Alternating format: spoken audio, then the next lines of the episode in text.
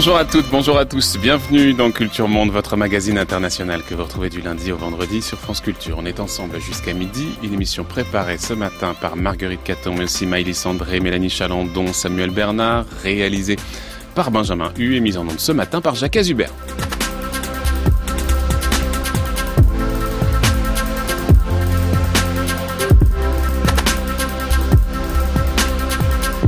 Dernier temps de notre semaine consacrée à quelques nouvelles figures héroïques dans le monde. Nous avions commencé avec le cinéaste ukrainien Oleg Sentsov. Mardi, nous avons parlé de la militante palestinienne Aed Tamimi. Hier, c'était Dewen Johnson, ce jardinier qui a fait condamner Monsanto. Aujourd'hui, place à la cause indigène et la tribu Guajajara qui va nous emmener depuis euh, l'Amazonie jusqu'au cœur de la campagne électorale brésilienne. Jorginho contre l'État prédateur, c'est notre sujet ce matin dans Culture Monde. Ici au Brésil, avec une population de quasiment un million d'indigènes, nous, peuple originel, sommes encore un peuple oublié. Notre société ne connaît pas notre peuple. Elle ne nous reconnaît pas. Et c'est pire que de ne pas connaître.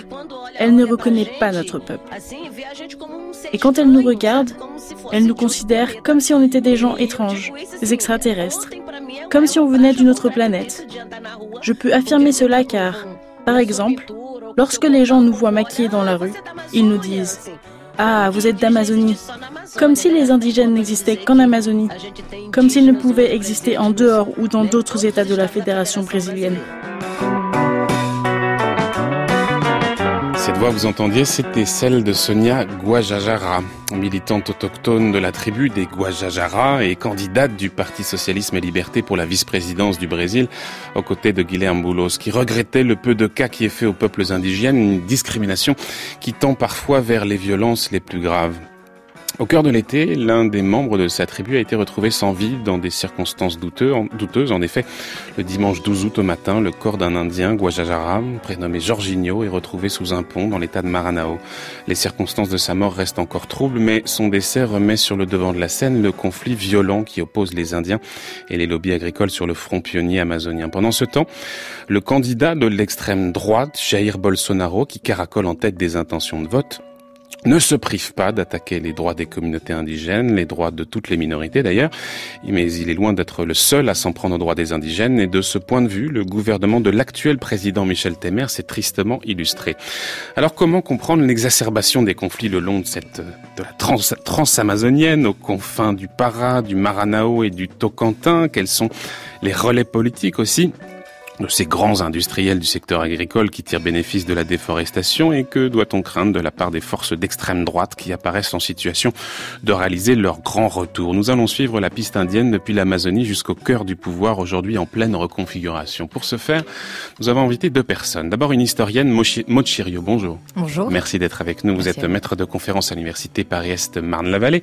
À vos côtés, Hervé Théry, bonjour. Bonjour. Merci également d'être avec nous. Vous êtes vous géographe, directeur de recherche émérite au CNR et professeur à l'université de Sao Paulo. Pour la première fois, vous entendiez donc la voix de Sonia euh, Guajajara. Elle sera candidate euh, pour la vice-présidente. C'est la première fois qu'on aura un indigène candidat à la présidence de la République euh, du Brésil. Alors, on se doute qu'elle ne remportera pas l'élection, mais est-ce qu'elle peut aider, vous semble-t-il, à faire de cette cause indigène un sujet de campagne? Et d'ailleurs, on pourrait se demander quelle place elle tient aujourd'hui. Est-ce qu'elle en a une, Maud euh, la, la, campagne brésilienne s'est centrée euh, sur euh, d'autres thématiques, hein, puisque la, la, la, candidate indigène Sonia et le ticket sur lequel elle est d'un parti, d'un petit parti d'extrême gauche, sont actuellement crédités de, de, de, de, scores très très réduits, car la bipolarisation mmh. actuelle de la vie politique brésilienne entre une droite devenue véritablement d'extrême droite et une, une gauche qui tente de survivre à ce qui s'est passé à la crise démocratique depuis deux ans, mm. a complètement éteint les plus petits candidats dont elle est. On fera évidemment un point sur cette campagne. Hervé Théry, est-ce qu'elle peut aider à, défendre cette cause indigène? Est-ce que d'autres partis peut-être euh, se lancent sur ce thème-là? Au hasard, le Parti des travailleurs, le PT pas trop. Je pense pas, que ce soit une de leurs euh, principales mm. priorités. Je mm. crois qu'effectivement, c'est bien que quelqu'un porte cette parole-là, puisque c'est une parole comme comme c'était dit dans l'extrait au début, effectivement, qui est un peu oublié. Hmm. Il y a des gens qui la défendent. Elle bénéficie d'un petit avantage, c'est que beaucoup de gens défendent l'environnement en même temps que les Indiens. Hmm. On considère que les causes se superposent en très grande partie, ce qui est exact. Et donc beaucoup de gens qui défendent l'environnement, notamment en Amazonie, euh, en même temps défendent la cause indienne. C'est un peu le cas de Marina Silva, par exemple, qui est candidate, elle aussi. C'est le cas. C'est vrai que dans beaucoup de cas, ça coïncide. Il y a eu quelques cas où des Indiens ont décidé de confier leurs terres à des producteurs de soja, ça a fait beaucoup de bruit, puisque justement c'était une des rares fois mmh. Où la cause indigène et la cause environnementale ne coïncidaient pas. En revanche, même elle n'a pas beaucoup de chance. On discutait juste avant de commencer cette émission, vous me montiez un petit peu les graphiques des intentions de vote. Marina Silva, il n'y a absolument aucune chance qu'elle se retrouve au second tour. Elle est en train de s'effondrer là dans les sondages. Ah, actuellement, elle, elle, a pu, elle a pu de vraies chances. C'était mmh. la, situation évolue euh, de semaine en semaine. Il y a un mois, elle était encore susceptible d'arriver au second tour. Actuellement, comme je l'ai dit, il y a une concentration sur euh, hmm. les deux autres candidats à gauche ou au centre-gauche, et ce n'est pas elle. On va y revenir, mais d'abord, Hervé Terry, euh, cet homme, Jorginho, donc il fait partie de la tribu de, de cette euh, femme, cette candidate à la présidence, il est retrouvé mort, l'expertise conclut à une noyade, il y a même un certain empressement de la police à évoquer des problèmes d'alcool de ce leader indigène, euh, mais sa tribu ainsi que nombre d'ONG suspectent un acte criminel. Quel regard vous portez sur cette affaire? Qu'est-ce que vous en savez? Euh, Moi, je vous cache pas que j'ai eu beaucoup de mal à avoir des informations, euh, j'allais dire de première, main, en tout cas locales. Effectivement, les journaux internationaux ont repris cette affaire, mais localement, c'est très difficile d'avoir des informations. Et au fond, pourquoi la possibilité d'un meurtre constituerait une hypothèse pas totalement improbable, disons-le comme ça? Alors pour s'en débarrasser par l'alcoolisme, c'est possible aussi, puisque malheureusement c'est une des, des, fléaux qui atteint les mmh. populations mmh. indigènes euh, mmh. là comme ailleurs, donc c'est plausible. Et l'assassinat est tout à fait possible aussi, puisqu'il y a tous les ans des dizaines de morts dans des conflits fonciers, notamment en Amazonie. Et on le sait de façon assez précise, puisque la commission pastorale de la terre, qui est la, la dernière branche un peu engagée socialement de l'Église catholique, tient des comptes très précis et donc, c'est des, des, centaines de tentatives et, des, et d'assassinats tous les ans. Et alors, qui pourrait avoir intérêt à... Oh, des gens qui cherchent à s'emparer de la terre indigène, ça, il n'y a hmm. pas de mystère. Il faut rappeler que ça se passe dans, dans le contexte d'un pays où il y a 60 000 morts euh, par assassinat par an. Il y a plus de morts par assassinat au Brésil qu'en Syrie. Donc c'est un pays hmm. cordial, chaleureux, charmeur, etc., mais violent. Hmm. Et dans ces morts, il y en a beaucoup qui sont liés à des conflits fonciers soit euh, tout à fait, enfin, de, de, paysans entre eux, etc., et aussi des gens qui sont tués par des pistolets, qui sont envoyés pour qu'on s'empare de leur terre. Et dès que quelqu'un est un peu engagé, les syndicalistes, les religieux, les juges, et les Indiens, et beaucoup meurent tous les ans. Il y a ce bras de fer entre donc ces indigènes et les acteurs de la déforestation, à tel point d'ailleurs qu'ils ont mis en place, ces indigènes, des équipes de protection de la forêt. On va écouter justement un témoignage d'un membre de ces équipes. Mon nom est Franciel Souza Guajara. Je suis coordinateur du mouvement des gardiens d'Amazonie. Nous travaillons pour protéger notre territoire. Un territoire dans lequel se trouvent des peuples isolés et non isolés, avec des cultures, des traditions, des mythes et des coutumes différentes. Au travers de notre travail, nous avons stoppé de multiples invasions sur nos terres. Nous, les gardiens, nous sommes battus contre l'invasion des bûcherons, des chasseurs, des ennemis et des étrangers. Les peuples isolés ne peuvent survivre sans leur forêt.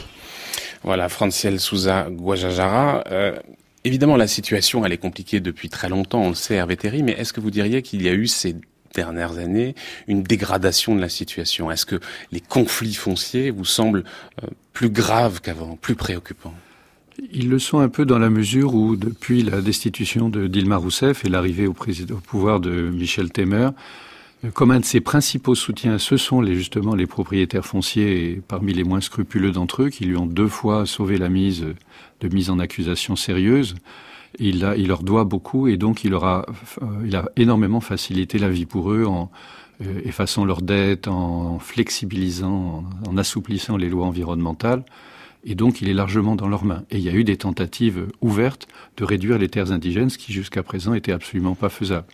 Donc, dans les deux dernières années, oui, il y a eu recul, mais dans un panorama de tensions constantes, de lutte pour la terre qui est, qui est une ligne de fond. Ce que vous voulez me dire, c'est qu'il y a des raisons politique à ce recul des droits des indigènes, euh, Michel Temer a eu besoin de ce bloc qu'on appelle au Brésil le bloc des ruralistes mhm. pour se maintenir au pouvoir, c'est ça? Alors on dit habituellement qu'il s'appuie sur les trois B, les trois groupes de la balle, c'est-à-dire les gens qui préconisent une répression violente, de la Bible, les évangélistes, et du boy, du bœuf, donc les éleveurs. Et c'est souvent les mêmes. Les gens qui prônent la violence sont aussi des éleveurs, ils ne mm. sont pas forcément évangéliques. Mmh. Euh, un indicateur assez clair de l'augmentation des violences euh, foncières depuis euh, depuis deux ans, deux ans et demi. c'est l'augmentation des, des assassinats et surtout en fait qui augmente plus que les assassinats, des assassinats de groupe qu'on appelle des hmm. massacres, c'est-à-dire au moins trois personnes assassinées ensemble dans des situations de conflit foncier. Et ça, c'est quelque chose qui véritablement explose depuis hmm. deux ans, deux ans et demi, qui signifie que ce ne sont pas des assassinats privés, mais véritablement des tentatives d'exécution politique. Hmm. Euh, pour réduire une tension autour d'une question foncière. Par ailleurs, la violence, elle augmente en réalité des deux côtés, Hervé Théry. C'est-à-dire qu'il y a aussi une forme de radicalisation de ces mouvements indigènes et qui explique aussi peut-être cette montée en puissance de la violence. Elle se généralise. Euh, je lisais un certain nombre de documents hier qui relataient alors la constitution effectivement d'équipes euh, comme comme celle dont on vient d'entendre le membre, qui s'en prennent aux bûcherons illégaux, qui détruisent leur matériel, qui qui, les expulsent de façon extrêmement vigoureuse de leur terre. On peut le comprendre, je, ne porte pas de jugement de valeur, mais en tout cas, la violence est des deux côtés. D'une certaine manière, il y a une forme de radicalisation chez les groupes indigènes aussi. Oui, parce qu'ils sentent que c'est la situation, enfin le, vent, euh, l'État n'est plus tellement de leur côté, et donc il vaut mieux qu'ils prennent ça. C'est pas nouveau. Hein. Mmh, mmh. les, chercheurs d'or ont toujours rencontré les Indiens sur leur chemin. Comme la loi est maintenant très claire, on est dans un moment de recul qui a suivi une période de forte progression des années 90 à 2005-2010, il y a eu des délimitations des indigènes, la loi a été clarifiée, enfin les choses s'étaient beaucoup améliorées. Donc maintenant c'est très clair, les terres indigènes sont délimitées, homologuées, et donc il est, la loi s'applique pleinement, on n'entre que sur invitation. Et donc, s'il y a des conflits, c'est qu'elle ne s'applique pas. Justement, c'est que la loi est claire, mais et en général dans, dans, dans, dans l'ensemble, elle fonctionne bien. Mais quand il y a des gens qui sont décidés à violer la loi en toute connaissance de cause, euh, les Indiens se sentent particulièrement habilités à résister par la force puisque c'est le dernier recours. Mmh, ils mmh. en prennent particulièrement aux chercheurs d'or et aux mmh. bûcherons. Et par ailleurs, tous les systèmes qui permettent, les, toutes les entités qui ont été mis en place pour défendre précisément ces droits des indigènes ont été considérablement affaiblis. Euh, je pense par exemple à la FUNAI, qui est une fondation destinée précisément à protéger les intérêts des, des, des, des indigènes, euh, visiblement, et en particulier depuis l'arrivée de Michel Temer au pouvoir, euh, cette fondation a vu ses budgets fondre comme neige au soleil. Tout à fait. On y a nommé des gens, euh, on a même nommé un militaire fugitivement qui n'est pas resté longtemps, et des gens qui étaient nommés là plutôt pour euh, mettre au pas, enfin un peu, on peut faire le parallèle avec ce qui a été fait par Trump, euh, nommant à la tête de l'agence de l'environnement un climato-sceptique, là c'était presque la même chose, c'était à la tête de la FUNAI des gens qui avaient aucune bienveillance vis-à-vis des Indiens. Mmh donc pour des raisons politiques là aussi, Mocherio.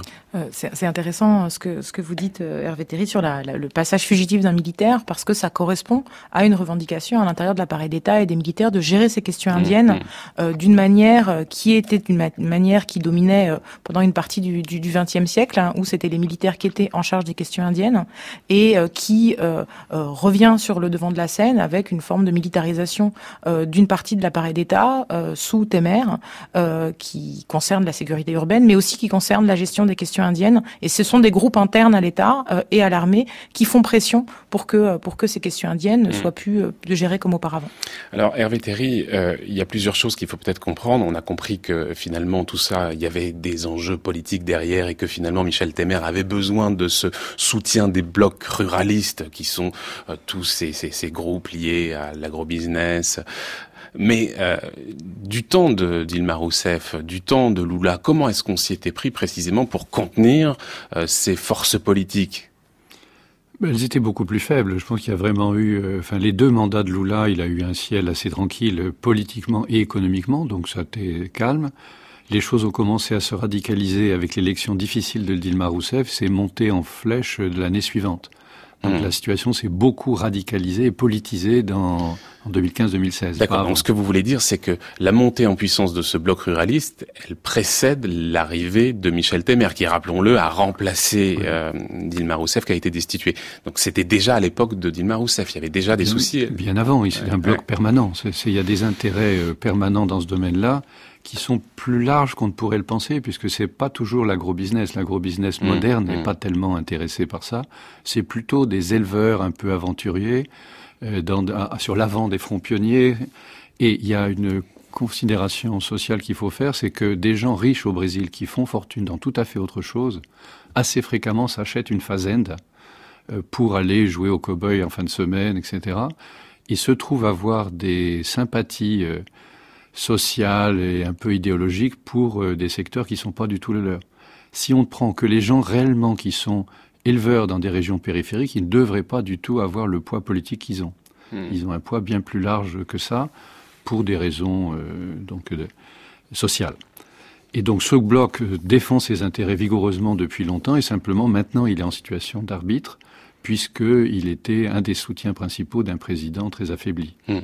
Est-ce qu'il y a eu d'autres d'autres éléments particulièrement inquiétants euh, concernant le, le, le, respect des droits des indigènes? Par exemple, est-ce qu'on s'est pris en, euh, au code forestier? Est-ce qu'on a est-ce qu'on a modifié des lois de façon à, à, à, avantager justement ces, ce bloc politique? Oui, Le code forestier a été effectivement réformé. Je ne sais plus si c'était sous Temer. Enfin, ça a été, ça, bon, c'est récent. Ça a hmm. été plutôt faciliter la vie, ça concerne plutôt les questions environnementales. Mais comme je le disais, les deux questions sont, très liées.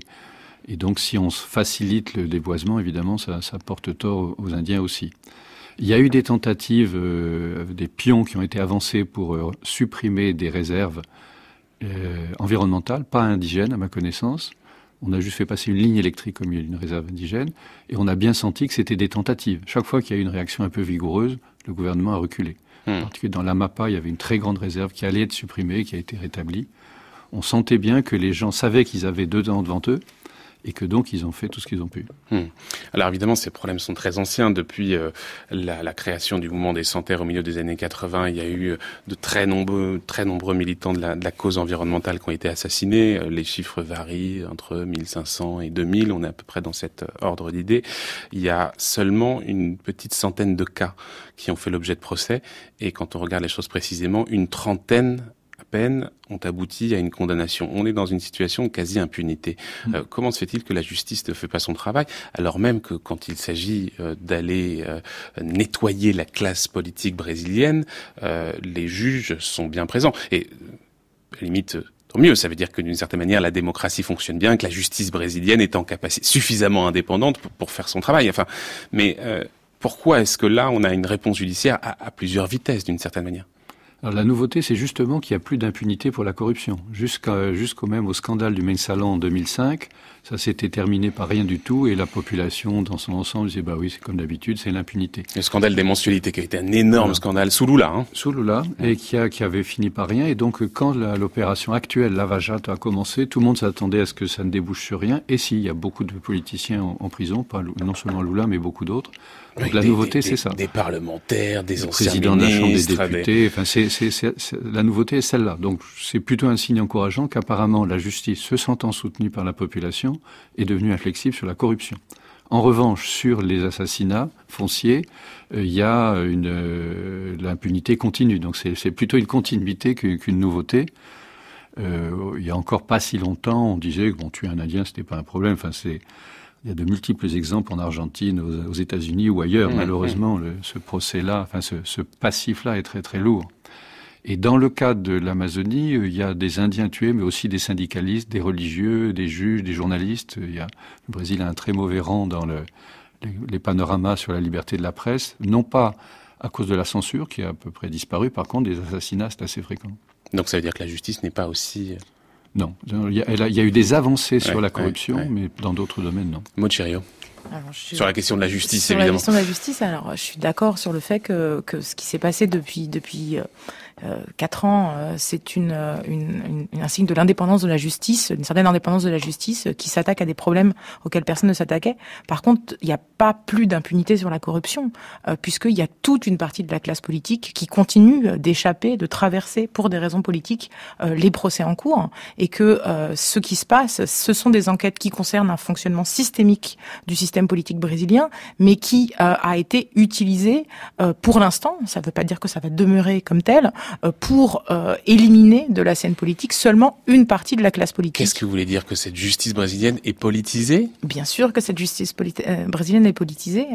quand on regarde les gens qui sont mis en accusation par la grande opération qui concerne la Petrobras, il y a toute une partie de la classe politique, la plus à droite, qui a maintenu une immunité. Hein, le candidat actuel qui n'a pas de chance d'arriver au pouvoir, mais qui était le candidat du parti au pouvoir, Géraldo Alckmin, est lui-même l'objet d'un nombre incroyable d'enquêtes et qui croule sous les preuves accablantes de corruption personnelle et de l'ensemble de ses proches. Et ça ne l'a pas empêché euh, de garder ses droits politiques, d'échapper à la prison. Et, même d'être candidat à la présidentielle, contrairement à, Lula. Et euh, c'est le cas de quasiment la totalité des grands barons du parti d'un des grands partis de droite, pas tous les partis de droite. évidemment, il y a tout un tas d'autres leaders politiques qui ont été touchés par cette enquête. Hervé Théry je suis pas tout à fait d'accord. Il y a un certain nombre de gens de droite qui sont en tôle. Je me permettrai de, je vais pas les citer, mais l'ancien président de la Chambre des députés, Paolo Malouf, euh, Vieira, il y a pas mal de gens qui sont. L'ancien président de la Chambre des députés, c'était pas du PSDB, c'était du parti euh, qui à un moment était un, mais le, PSDB, c'est-à-dire le parti qui était censé euh, maintenir, maintenir, ou en tout cas reconquérir le pouvoir, a été très très très largement euh, épargné par les enquêtes, malgré malgré des, des, des, des, preuves, y compris des preuves qui avaient fuité dans, dans la presse. Il y a beaucoup de gens de droite en prison quand même. Bon, il y en a un peu des deux côtés, mais peut-être, disons, plus à gauche, on va dire. Hein. bah, il sortait de 13 ans au pouvoir. Donc. Euh. Voilà, c'est ça, c'est aussi ça. C'était effectivement le, le, le, parti des travailleurs euh, a été au pouvoir depuis très longtemps, donc de facto, il était plus exposé puisque au pouvoir précisément. Euh, Venons-en donc euh, directement au cœur de cette campagne. Le, le Brésil va avoir la une campagne présidentielle très bientôt. Le premier tour, c'est le 7 octobre. Le second tour sera à la fin du mois d'octobre, le 28, je crois, après que la candidature de l'ancien président Lula a été invalidée c'est désormais le candidat de l'extrême droite, Jair Bolsonaro, qui est en tête des sondages. Nous avons le devoir de garantir l'autodéfense pour les bons citoyens. Si l'un de nous, civil ou militaire, est agressé et tue son agresseur en retour, il l'aura bien mérité. La victime doit être décorée pour cela et non jugée. On ne réduit pas la violence avec des fleurs. Soyons clairs, les armes ne génèrent pas la guerre et les fleurs ne garantissent pas la paix. Voilà, donc pour régler le problème de la violence, ça se fait par les armes et pas avec les fleurs. Que vous inspire euh, l'un et l'autre? On va commencer avec vous, Mocherio, euh, ce candidat d'extrême droite euh, qui fait la course en tête. et précisément, le fait qu'il soit devant, qu'est-ce que ça vous semble révéler des transformations du paysage politique brésilien et peut-être plus simplement de l'état du Brésil aujourd'hui? Alors là, d'abord, c'est une figure qui euh, se, se, vend comme euh, non politique, comme extérieure à la classe politique, qui un a anti-système. été un anti-système, qui serait extérieur à, à, à un système pourri euh, qui qui aurait été révélé par les grandes enquêtes de corruption. Donc c'est pour ça qu'il monte d'abord. Hein.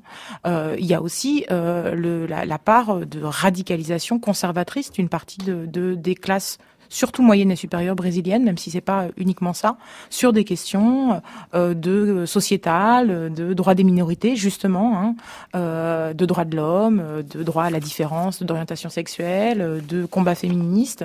Donc c'est à la fois le révélateur d'une non conservatrice, voire ultra conservatrice, qui a de nombreuses dimensions, et un révélateur d'un discrédit de la classe politique qui s'est évidemment considérablement accentué mmh. depuis euh, depuis 2016, mmh. depuis 2015-2016. Qu'est-ce que ça vous inspire, vous, Hervé Théry, et peut-être en particulier sur le droit des minorités? On pourrait se demander euh, quelles sont les positions d'un Bolsonaro euh, sur la question indigène, par exemple. Jusqu'où est-ce que, dans l'hypothèse où il serait élu à la présidence, il serait euh, disposé à empiéter encore sur les droits autochtones? Je crois qu'il n'en fait pas mystère. Il est, contre tout, enfin, toutes les déclarations qu'il a faites sur tout un tas de domaines. J'ai pas en mémoire qu'il ait dit quoi que ce soit sur les indigènes, mais on voit bien qu'il n'en pense pas beaucoup de bien et qu'il serait prêt à, à réduire de beaucoup les droits. C'est fait partie de ces gens qui disent il y a trop de terres pour les Indiens, il faut les réduire, il faut les ouvrir mmh, mmh. à l'agro-business. Je pense qu'il n'y a pas de, il y a aucune ambiguïté là-dessus. Mmh. On peut rappeler quand même au passage qu'il a été député depuis 27 ans et qu'il a sur le dos un procès pour emploi fictif. Il a, il a dans, dans son cabinet une dame qui n'y met jamais les pieds, qui, ce qui vend de l'açaï près de sa maison de campagne. Donc il est quand même pas tout à fait blanc-bleu sur le plan de l'impeccabilité de, des comportements. Parlementaire pendant 27 ans, c'est difficile de se faire la figure de proue de l'anti-establishment quand même. Alors, on a quelques exemples, même français, de gens qui sortent du cœur du système et qui se font élire comme candidats anti-système. Ah Donc, euh, il, il, faut plutôt projeter cette idée. Il se, il se projette aussi comme euh, candidat de l'établissement militaire qui a dit plusieurs fois que non, non, pas du tout, pas du tout. J'ai entendu des gens dire que le général, il n'est pas du tout général, il est ex-capitaine euh, réformé de façon assez brutale à la fin de sa carrière. Donc il arrive à vendre une image de militaire, d'homme neuf, et, alors qu'il est quand même mmh. au cœur du système depuis longtemps. On va parler de cette question de l'armée Mochirio, mais sur peut-être en particulier la question des droits des indigènes et de façon plus générale euh, le projet politique de Bolsonaro, quel est-il? Qu'est-ce qu'il veut faire de la société brésilienne?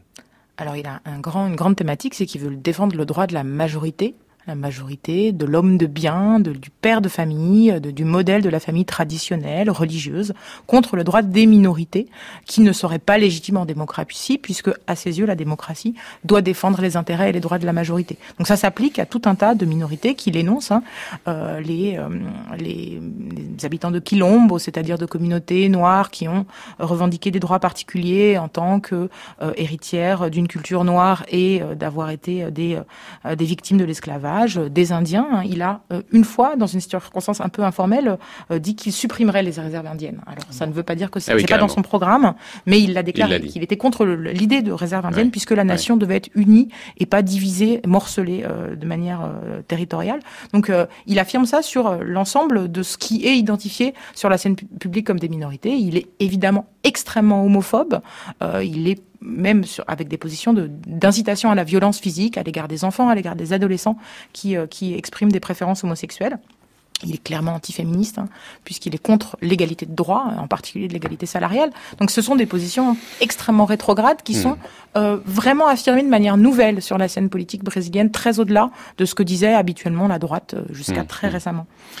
Euh, les observateurs voient le, bon positionnement de ce candidat d'extrême droite dans les intentions de vote comme le révélateur d'une forme de, retour du militaire et peut-être même du militarisme dans le paysage politique brésilien. C'est particulièrement inquiétant quand on se rappelle bien sûr que le pays a connu une période de dictature militaire. Alors qu'en est-il réellement et, et quel lien Mochirio, c'est une des questions qui vous a particulièrement intéressé.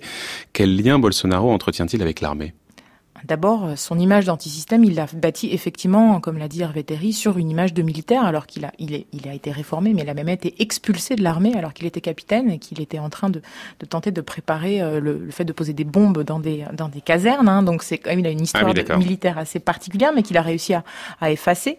Euh, donc il se présente comme un candidat qui est en partie militaire, il s'entoure de militaires, il fait des apparitions extrêmement nombreuses dans des casernes, dans des circonstances très inappropriées. Donc il n'est pas aussi éloigné d'un certain nombre de réseaux militaires, y compris à l'intérieur du généralat, euh, même si, pour l'instant, les commandants, euh, à la fois de l'armée de terre, de l'aéronautique et de la marine, s'en sont toujours distancés. C'était pas du tout quelque chose de, de, desquels ils voulaient euh, s'approcher, mais ça ne veut pas dire qu'il n'a pas des appuis dans le corps des officiers, les officiers supérieurs, les majors, les colonels, les lieutenants-colonels, qui sont très importants pour la gestion de la troupe, et dans une partie des, réseaux d'état-major. Et son vice, sur son ticket, est un général de la réserve, très récemment passé à la réserve au début de l'année 2018, 18, qui est un général d'extrême droite, extrêmement marqué. Donc ça veut dire très clairement que dans l'hypothèse d'une victoire de Bolsonaro, il faut s'attendre à un retour de l'armée dans les affaires publiques.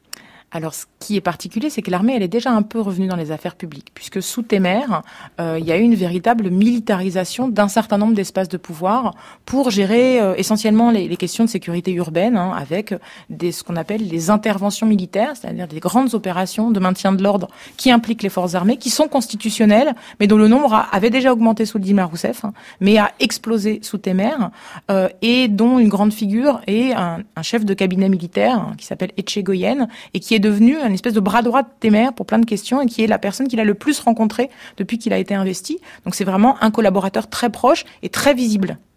Et donc le retour du militaire, du militarisme, au fond, il a été euh, engagé déjà par le gouvernement de Michel Temer, Hervé Terry. Oui, il y a des interventions qui, à ma connaissance, sont principalement centrées à Rio, parce que la situation est vraiment épouvantable, l'État est en faillite, etc. Donc là, vraiment, à Rio, là, c'est un militaire qui a été nommé pour coordonner les forces de sécurité, donc là, là c'est clair. Mais là, ça se fait dans l'ordre légal. Mais ce qui est un peu inquiétant, c'est qu'il y a à la fois ça, effectivement, un gouvernement affaibli qui s'appuie sur la hiérarchie militaire, et par ailleurs un candidat qui, lui, par en bas, s'appuie sur euh, les officiers moyens.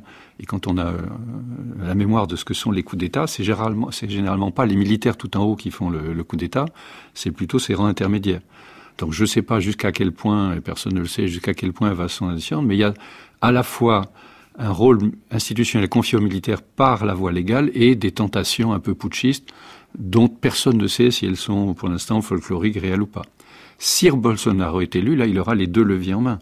Parce qu'à ce moment-là, devenant président de la République, euh, le, ministère de la Défense et l'ensemble des forces militaires lui doivent mmh. obéissance. Mmh.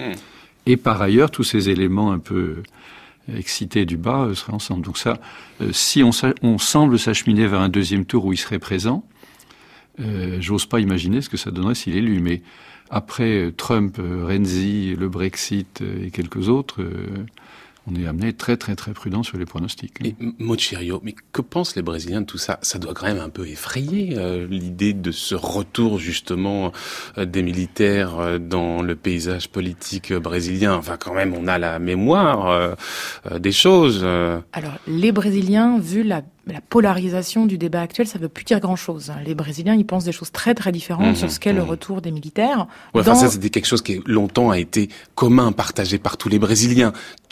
La grande majorité des Brésiliens considéraient que ouf, on est sorti de cette période de dictature, ouf, on a réussi à faire rentrer les militaires dans les casernes. Ça, c'était quand même très largement partagé très largement partagé euh, avec le maintien unique en Amérique du Sud d'une image des forces armées euh, très peu écornée par l'épisode dictatorial. C'est-à-dire euh, depuis depuis les années 90, l'institution d'État qui toujours caracole en tête de la popularité à la différence de toutes les autres grandes institutions d'État, c'est toujours l'armée. C'est-à-dire qu'il y a eu l'instauration d'un discours public sur la condamnation parce que euh, la transition démocratique brésilienne s'est faite d'une manière très particulière, où il n'y a pas eu d'affirmation publique extrêmement tardive et relativement limitée d'une erreur collective de l'armée et de l'appareil d'État à l'occasion de la dictature. Il n'y a jamais eu de grands procès, à la différence d'autres pays, en particulier l'Argentine. Il n'y a jamais eu de punition des responsables. Et donc, l'armée a finalement euh, réussi à gérer sa transition et à maintenir le fait que euh, son image comme gardienne de la nation euh, a traversé la transition et euh, la nouvelle République sans être au-delà de, de, de, de, certaines mesures abîmées, euh, ce qui explique que non seulement on peut voir des appels à l'intervention militaire qui sont très localisés du point de vue politique, hein, qui sont réduits mmh. à, la, l'extrême droite ou à la grande droite de la, la scène politique, mais au-delà, une tolérance euh, au fait que ces militaires, considérés comme extérieurs au système politique et extérieurs à une classe politique à l'image très très très dégradée, négative et très dégradée, sont envisagés comme des, euh, des personnes qui peuvent intervenir, qui seraient légitimes pour intervenir ponctuellement pour, pour euh, sauver euh, un système politique euh, défait. On n'a pas fait, un Vétéri, et puis je vous laisse, j'ai vu que vous vouliez réagir, mais on n'a pas fait de travail de mémoire sur cette période de la dictature militaire depuis la transition démocratique au Brésil. Ça, c'est un problème Non, parce qu'il y a eu une loi d'amnistie qui a été passée très tôt et qui a décidé qu'on ne parlerait plus du tout des crimes de part et d'autre. On amnistiait les guerrilleros d'un côté et les, les, les tortionnaires de l'autre. Et c'est, il y a eu une commission qui a été nommée, mais ça a été très. Il faut dire aussi que ça a été, heureusement pour le Brésil, beaucoup moins sanglant qu'en Argentine et qu'au mmh, Chili, et que mmh. le nombre de gens, c'est toujours dramatique pour ceux qui étaient touchés, était bien moindre. Et il n'y a pas eu de vraie tentative de revenir à ça. Mais je crois qu'il y a quelque chose qui aggrave euh, la, la, polarisation, c'est qu'en même temps qu'il y a effectivement le consensus, plus jamais ça, d'accord, mais il y a un tel rejet du PT, il y a un anti-pétisme tel qu'il y a des gens qui sont prêts à dire euh, je suis même prêt à voter pour euh, Bolsonaro si c'est pour empêcher le PT de revenir. Y compris des anciens du PT, des anciens électeurs du PT. Je ne sais pas, mais dans ma belle famille, parce que je suis marié à une brésilienne, dans les conversations familiales autour du churrasque, etc. Euh, c'est une, famille nombreuse. Il y avait toujours le beau-frère réactionnaire. Bon, ça, j'ai pas été surpris. Mais deux, puis trois, puis quatre membres de cette famille, que c'est des gens cultivés, etc., me, me disent maintenant, ce qui me laisse un peu pantois, que pourquoi pas, euh, le Brésil a besoin d'ordre, il faut remettre les choses sur les rails. Et donc je pense que la, deux choses, le rejet du pétil, enfin, Lula, quand il a été définitivement empêché de participer, avait 29% d'intention de vote et 44% de taux de réjection. 44% des électeurs disaient jamais je ne voterai pour, mmh. pour Lula. Mmh. Donc ça, ça, ça pousse vers la droite des gens qui, par ailleurs, n'auraient, auraient sans doute voté centre droit. Ou. Et qui sont poussés vers les extrêmes par ce rejet. Un besoin de retour à l'ordre, ordre et progrès, ordre et progrès, est la devise évidemment du Brésil. Si je peux me permettre, la, devise complète c'était amour, ordre et progrès. C'est dommage que l'amour n'est plus sur le drapeau. Hein. Oui, c'était dans la devise d'Auguste Comte, ça a commencé par l'amour. Euh, Mochirio, euh, qui sont les électeurs potentiels de Bolsonaro? Quels sont les profils qu'on va retrouver derrière? Alors, le, le, principal facteur qui explique un vote Bolsonaro, qui, qui est vraiment très corrélé, c'est l'argent.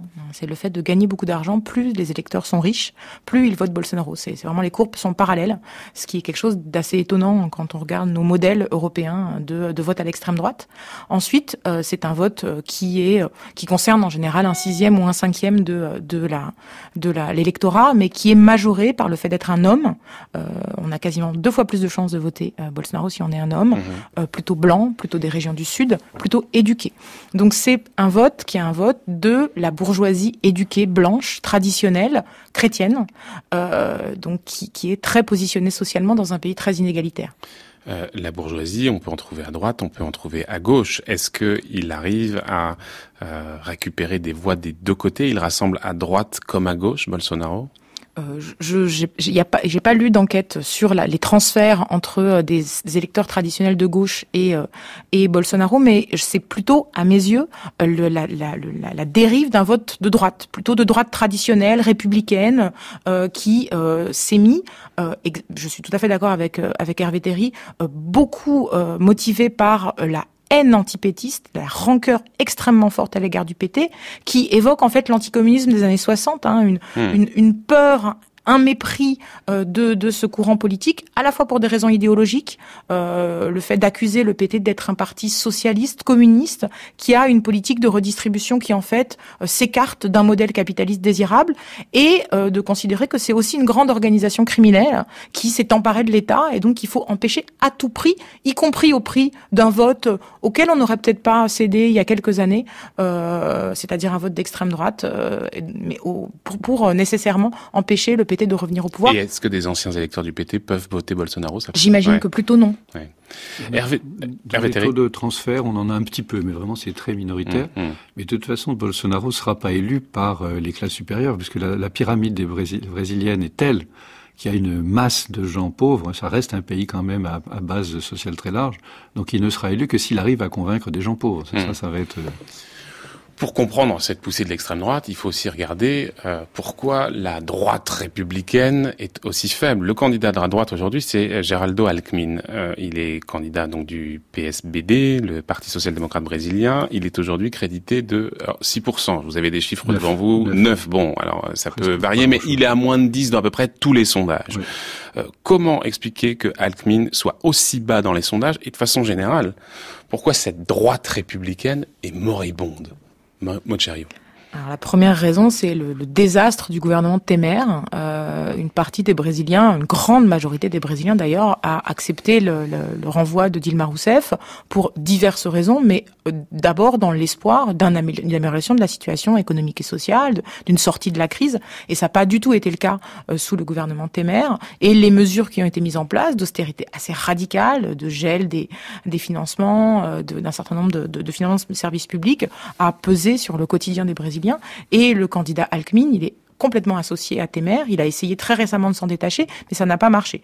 Et à mon avis, l'autre raison, c'est que le rejet du politique et le fait de considérer que la classe politique est corrompue, inefficace et au service de ses propres profits touche euh, la droite républicaine euh, et euh, les, électeurs, malgré certaines dissimulations de la presse, voient que mmh. Et beaucoup de son entourage sont aussi touchés par des affaires et ça n'attire pas le vote. Hervé Théry, c'est ça la principale raison, la participation au gouvernement Temer, c'est ça que paye le Parti républicain? Plus le, charisme extrêmement limité de, l'individu que dans le, surnom local est picolet des chouchous ce qu'on pourrait traduire par sorbet au navet, ce qui donne une image. Euh, oui, oui, d'accord. Ça, fait pas envie. Il est, il est, bon, c'est un homme estimable, médecin, etc. Il a fait bon, beaucoup de choses, mais il est vraiment, il, il, il déchaîne pas l'enthousiasme. Il a essayé récemment de faire une campagne un peu pour montrer qu'à côté de Alckmin, le médecin, il y avait Géraldo, l'homme de cœur. C'est assez pitoyable. Je pense qu'il a vraiment raté sa communication.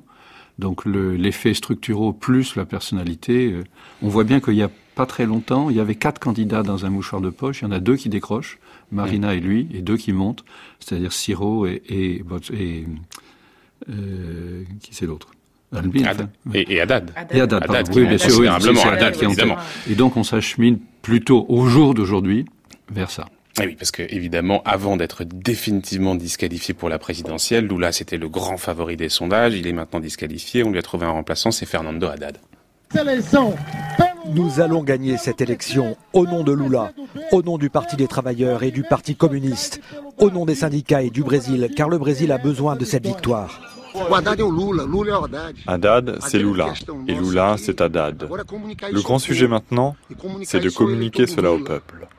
De communiquer aux électeurs de Lula aux électeurs qui savent quelle a été sa vie.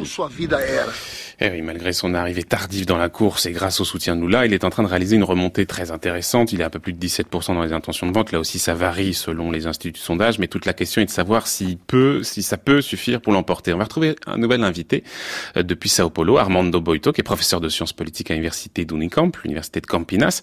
Alors, on sait, Armando Boito, que le PT, euh, cofondé donc par Lula dans les années 80, est une énorme machine électorale avec un soutien populaire qui reste encore très fort, un activisme sur les réseaux sociaux qui est aussi considérable, sans compter bien sûr qu'il confère à son candidat un temps d'antenne extrêmement important sur les télévisions, et c'est un atout. Compte tenu de cette puissance de feu dont Fernando Haddad dispose grâce au Parti des Travailleurs, est-ce qu'il peut l'emporter, Armando Boito? Je crois, oui. Euh, il est en train de monter dans la préférence de l'électorat, et il y a encore euh, la possibilité de monter beaucoup plus. Et moi, je pense que le plus probable est un deuxième tour entre Bolsonaro et Fernando Haddad. Sachant que pour le moment, les sondages, effectivement, les donnent au coup à coup de second tour.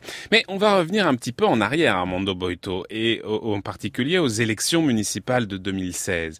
Fernando Haddad, justement, il avait été éliminé dès le premier tour euh, à Sao Paulo par un homme qui était par ailleurs totalement inconnu du paysage politique, qui s'appelait Joao Doria, qui était un homme d'affaires, euh, vedette d'un talk show euh, télévisé.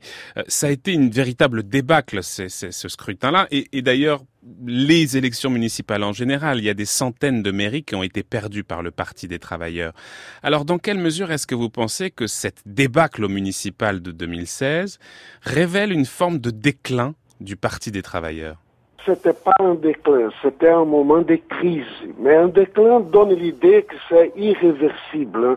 Alors c'est pas ça, c'était une crise à cause de la crise économique, à cause de la proximité avec le, la déposition de Dilma Rousseff. Alors c'était une conjoncture spéciale, je pense. Après ça, le Parti des travailleurs, soit euh, avec les affiliations, euh, soit avec euh, la figure de Lula, il a remonté, il a amélioré beaucoup sa position et la conjoncture c'est complètement différente. Je pense même que la persécution contre Lula a resté chaque fois plus évident aux yeux de la population la plus pauvre alors là, la popularité de Lula, la popularité des partis de travailleurs aujourd'hui est très très hmm. fort. Hein. Mais vous parlez d'une crise. Il y a quand même une fracture, semble-t-il, entre la base électorale du Parti des travailleurs et euh, ses responsables. Les manifestations qu'il y a eu à partir de 2013-2014 et qui se sont poursuivies avant, ensuite, pardon, ont bien montré qu'il existait cette fracture entre la base électorale du PT et, et ses responsables politiques. Il y a quand même quelque chose de structurel. C'est pas une crise conjoncturelle seulement. Non, c'est pas tout à fait comme ça. 2014-2015, mhm. c'était plutôt des couches moyennes et particulièrement des couches moyennes aisées qui sont descendues dans le rue. Hein. La population pauvre, inorganisée, qui est la population qui vote en Lula, n'a pas été mobilisé. Alors ça a donné l'impression que eh, ces couches moyennes qui sont une minorité dans la population brésilienne, c'était la, la, partie la mm. plus grande de la population. Mm. C'était une, une impression erronée. Les gens n'ont pas vu ça avec clarté à l'époque. Armando Boito, vous dites que depuis plusieurs mois, peut-être même depuis quelques années maintenant, le Brésil est en train d'opérer un tournant à droite. D'ailleurs, c'est pas le seul pays. Dans la région, il y a d'autres pays qui sont concernés par ce tournant à droite, l'Argentine, le Paraguay et d'autres encore. Il faut rappeler que Dilma Rousseff, elle a été destituée et remplacée par Michel Temer, qui est issu du PMDB, qui a un programme plus néolibéral. dont ce glissement, on l'a vu, ce glissement vers le centre, on l'a vu aussi. Euh, et là, avec la présidentielle, il est possible qu'on ait encore un tournant encore plus à droite, peut-être même jusqu'à l'extrême droite avec Bolsonaro. Selon vous, selon vous, quelles sont les raisons de ce tournant euh, à droite et quelle responsabilité quand même pour le PT et peut-être en particulier pour le gouvernement de Dilma Rousseff? Il y a tout d'abord les limites de la politique économique, la politique sociale des gouvernements de centre-gauche en Amérique latine. Ils n'ont pas réussi à surmonter le modèle capitaliste néolibéral. Il y a, deuxièmement, une pression très forte des capitales internationales, je pense. Il y a une campagne internationale euh, soi-disant contre la corruption qui touche la centre-gauche au Brésil, en Argentine, au Paraguay, en Équateur. Alors, euh, il y a la pression des capitales internationales, des pays comme les États-Unis, qui ont tout à fait aidé l'opération euh, Lavajato, qui s'appelle hmm. l'opération semblable à l'opération Manipulite en Italie. Alors, euh, il y a ces deux facteurs-là. Hein. Hmm. Si on fait une hypothèse, Armando Boito, à savoir une victoire, parce qu'elle est possible, de Bolsonaro pour la présidentielle, comment est-ce que vous voyez la possible recomposition de la gauche brésilienne et en particulier le rôle du Parti des travailleurs dans cette recomposition? Bon, un gouvernement Bolsonaro, c'est tout à fait possible. Ça serait un gouvernement euh, plutôt militaire, pas une dictature militaire nécessairement, mais il a déjà dit qu'il va ben, mettre dans les postes ministériels des généraux. Alors, ça sera euh, un gouvernement militaire d'extrême droite et sera aussi un gouvernement néolibéral euh, pur et dur. Bon, euh, la recomposition de la gauche sera très difficile le Parti des travailleurs aura encore un rôle à jouer et d'autres groupements de gauche peuvent avoir un rôle plus important qu'ils ont aujourd'hui. Il y aura ceux qui vont défendre un chemin vers le centre, d'autres qui vont défendre un chemin vers la gauche. Et je ne sais pas, nous ne pouvons pas dire quelle sera la ligne qui obtiendra la victoire, qui va s'imposer. Mais la possibilité d'une polarisation dure et très dur. Va, hmm. Ça, c'est une possibilité réelle. Hmm. Peut-être une toute dernière question, Armando Boito. Euh, un scrutin, une élection présidentielle en particulier, c'est évidemment la rencontre entre un homme ou une femme et, un peuple. Je voudrais qu'on parle un tout petit peu de profil et ce sera ma dernière question parce que évidemment, Lula, c'était euh, un ouvrier, euh, fils de métallo, très proche du peuple, syndicaliste. Fernando Haddad, il a un profil très différent. Il est avocat de formation, c'est quelqu'un qui est surdiplômé, qui est professeur de sciences politiques dans une très prestigieuse université, celle de Sao Paulo. Il se présente lui-même comme un intellectuel. On est dans un profil extrêmement différent de celui de Lula. Est-ce que vous pensez qu'il a précisément le bon profil pour affronter un homme comme Bolsonaro, riche homme d'affaires, qui n'hésite pas à faire dans l'outrance Est-ce que vous pensez qu'il a le bon profil? Écoutez, je ne donne pas beaucoup d'importance à cette question du profil. Voyez-vous que Getúlio Vargas, qui c'était le, le, populisme, hmm. le populisme classique au Brésil, et qui avait tous les votes des ouvriers, c'était un grand propriétaire foncier. Lula lui-même, il était un métallo, vous avez raison, mais ce n'est pas le syndicalisme et les travailleurs organisés qui forment la principale base sociale de Lula. Loin de ça, la principale base de l'OLA, ce sont les travailleurs pauvres, non organisés politiquement, syndicalement, du secteur informel de l'économie. Alors, moi, je ne donne pas beaucoup d'importance à cette question du profil du candidat, le profil, sa, son origine, etc. C'est plutôt les programmes, c'est plutôt un courant d'opinion, d'intérêt qui, qui, soutient Fernando Haddad. Moi, je pense que ça, c'est le plus important. Hmm. Peut-être que je me trompe, mais moi, je pense hmm. comme ça. Je ne sais pas si vous vous trompez. Et par ailleurs, je ne suis pas en train de dire qu'il n'a pas le bon profil et que l'image est première par rapport au contenu. Mais euh, vous savez, cette opposition-là, elle me fait un tout petit peu penser à une autre opposition qu'on a vue euh, il y a quelques mois du côté des États-Unis avec Donald Trump et Hillary Clinton. Vous voyez? Oui, mais Donald Trump, euh, Bolsonaro, c'est pas un homme riche, c'est pas un entrepreneur. Hein. Bolsonaro, c'est un, un militaire en retraite et un député au Congrès national. Il n'est pas un, entrepreneur.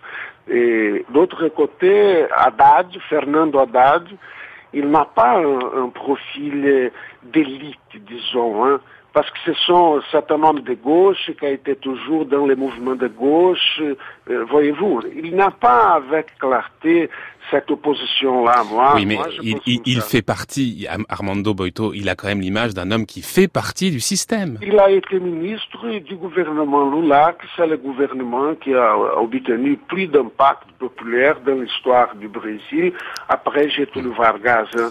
Alors, euh, ça, ça c'est pas, il n'est pas vu comme euh, un homme de l'élite. Hmm.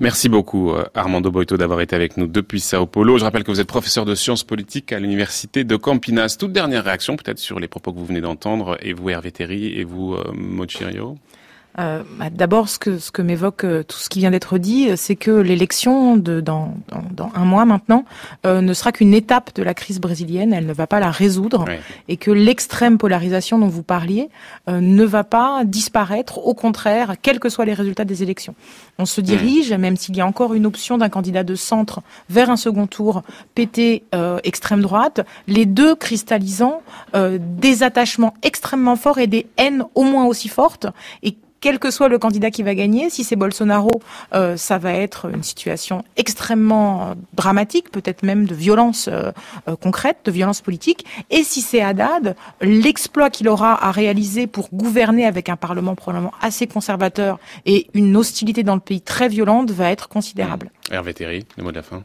De la fin, c'est que c'est absolument imprévisible ce qui va se passer. Une fois encore. On peut citer euh, Tom Jobim, qui est un chanteur qui avait écrit que le Brésil n'est pas un pays pour débutants. No un país para principiantes. Donc, mm. toute prévision sur l'avenir et d'interprétation du Brésil est compliquée. De l'incertitude, on en aura encore. Et d'ailleurs, je préviens nos auditeurs, on est en train de préparer une semaine entière consacrée au Brésil. Ça sera juste avant le premier tour de la semaine donc du 1er octobre.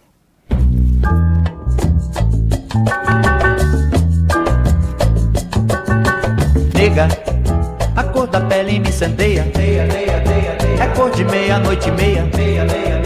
É luxo pro seu homem só. Nega, a cor da pele me incendeia. É cor de meia, noite e meia. É luxo pro seu homem só. Nega, qu'on pourrait traduire par euh, non, nier, quelque chose comme ça. ah d'accord. Nega, Nega. Nega, oui. Ah d'accord, bah voilà, très bien. Donc un titre de 1974 d'Arnaud Rodriguez. Merci infiniment à vous deux, Hervé Terry et euh, Mochirio. Je rappellerai, Mochirio, la politique en uniforme, l'expérience brésilienne 1960-1980. Euh, vous, Hervé Terry, par exemple, le Brésil, pays émergé, c'était cher Armand Collin, mais on mettra évidemment tout ça sur la page de France Culture, sur la page de Culture Monde. Merci infiniment à tous les deux. A cor da pele me incendeia. É cor de meia, noite e meia. É luxo pro seu homem só. 11h, passé de 53 minutes, l'heure pour nous de retrouver Brice Couturier et son tour du monde des idées. Le tour du monde des idées, Brice Couturier. Bonjour Brice. Bonjour Florian. Alors retour sur la crise de 2008 depuis lundi. La loi Dodd-Frank, votée sous la présidence Obama, est censée empêcher les banques travaillant aux États-Unis de renouveler les erreurs qui ont précipité cette crise de 2008. Euh, peut-on lui faire confiance, Brice? Bah, Je le disais hier, certains économistes estiment que la loi Dodd-Frank, votée en 2009 et 2010, a été trop loin Le Congrès des États-Unis, à majorité républicaine, au moins jusqu'aux élections de novembre, est justement de cet avis. Aussi a-t-il vidé une partie de sa substance, ce texte voté en effet sous l'administration Obama. Cette loi visait notamment à protéger le marché immobilier des emprunteurs insolvables. Ce sont eux qui ont provoqué la crise des subprimes. Elle cherchait à empêcher les banques d'accorder des prêts risqués sur la base d'hypothèques douteuses, en obligeant les emprunteurs à des versements d'acompte substantiels. Eh bien, cette partie de la loi a été édulcorée par les républicains qui entendent favoriser l'accès à la propriété. De même, les exigences de fonds propres des banques américaines ont été récemment rabotées. C'est ce qu'écrit Jeffrey Frankel, un économiste de Harvard, sur le site Project Syndicate. Au contraire, poursuit-il, les Européens dans l'ensemble ont fait preuve d'exigence envers leurs banques, et elles apparaissent aujourd'hui beaucoup plus solides qu'il y a dix ans. Pas toutes. En Italie, on le sait, l'affaire n'est pas réglée. Les Asiatiques, de leur côté, ont augmenté les ratios prêts sur valeur, du moins en période de forte croissance, ce qui leur permettra d'ailleurs éventuellement de les abaisser si la croissance venait à ralentir. Mais alors justement, la croissance, Brice, est-elle repartie depuis que la crise financière est, elle, semble-t-il, en tout cas réglée? Réponse de l'économiste britannique qui a inventé l'acronyme BRICS, avec le Brésil précisément, et c'était en 2001. Il s'appelle Jim O'Neill. Le rythme actuel de la croissance mondiale, selon lui, aux alentours de 3,5% l'an, est satisfaisant, grâce, grâce aux pays émergents. Mais la croissance était demeurée élevée durant la décennie précédente, elle était à 3,7%, et au cours des deux dernières décennies du XXe siècle, cette même croissance mondiale avait connu un rythme de 3,3%. Autrement dit, rien de vraiment nouveau sous le soleil. Non, ce qui a changé par contre, c'est la part de la Chine dans ce PIB mondial. Le PIB de l'Empire du Milieu a tout simplement triplé entre 2008 et 2018, passant de 4,6 trillions de dollars en 2008 à 13 aujourd'hui. D'ailleurs, Jim O'Neill, toujours lui, ne croit plus aux BRICS.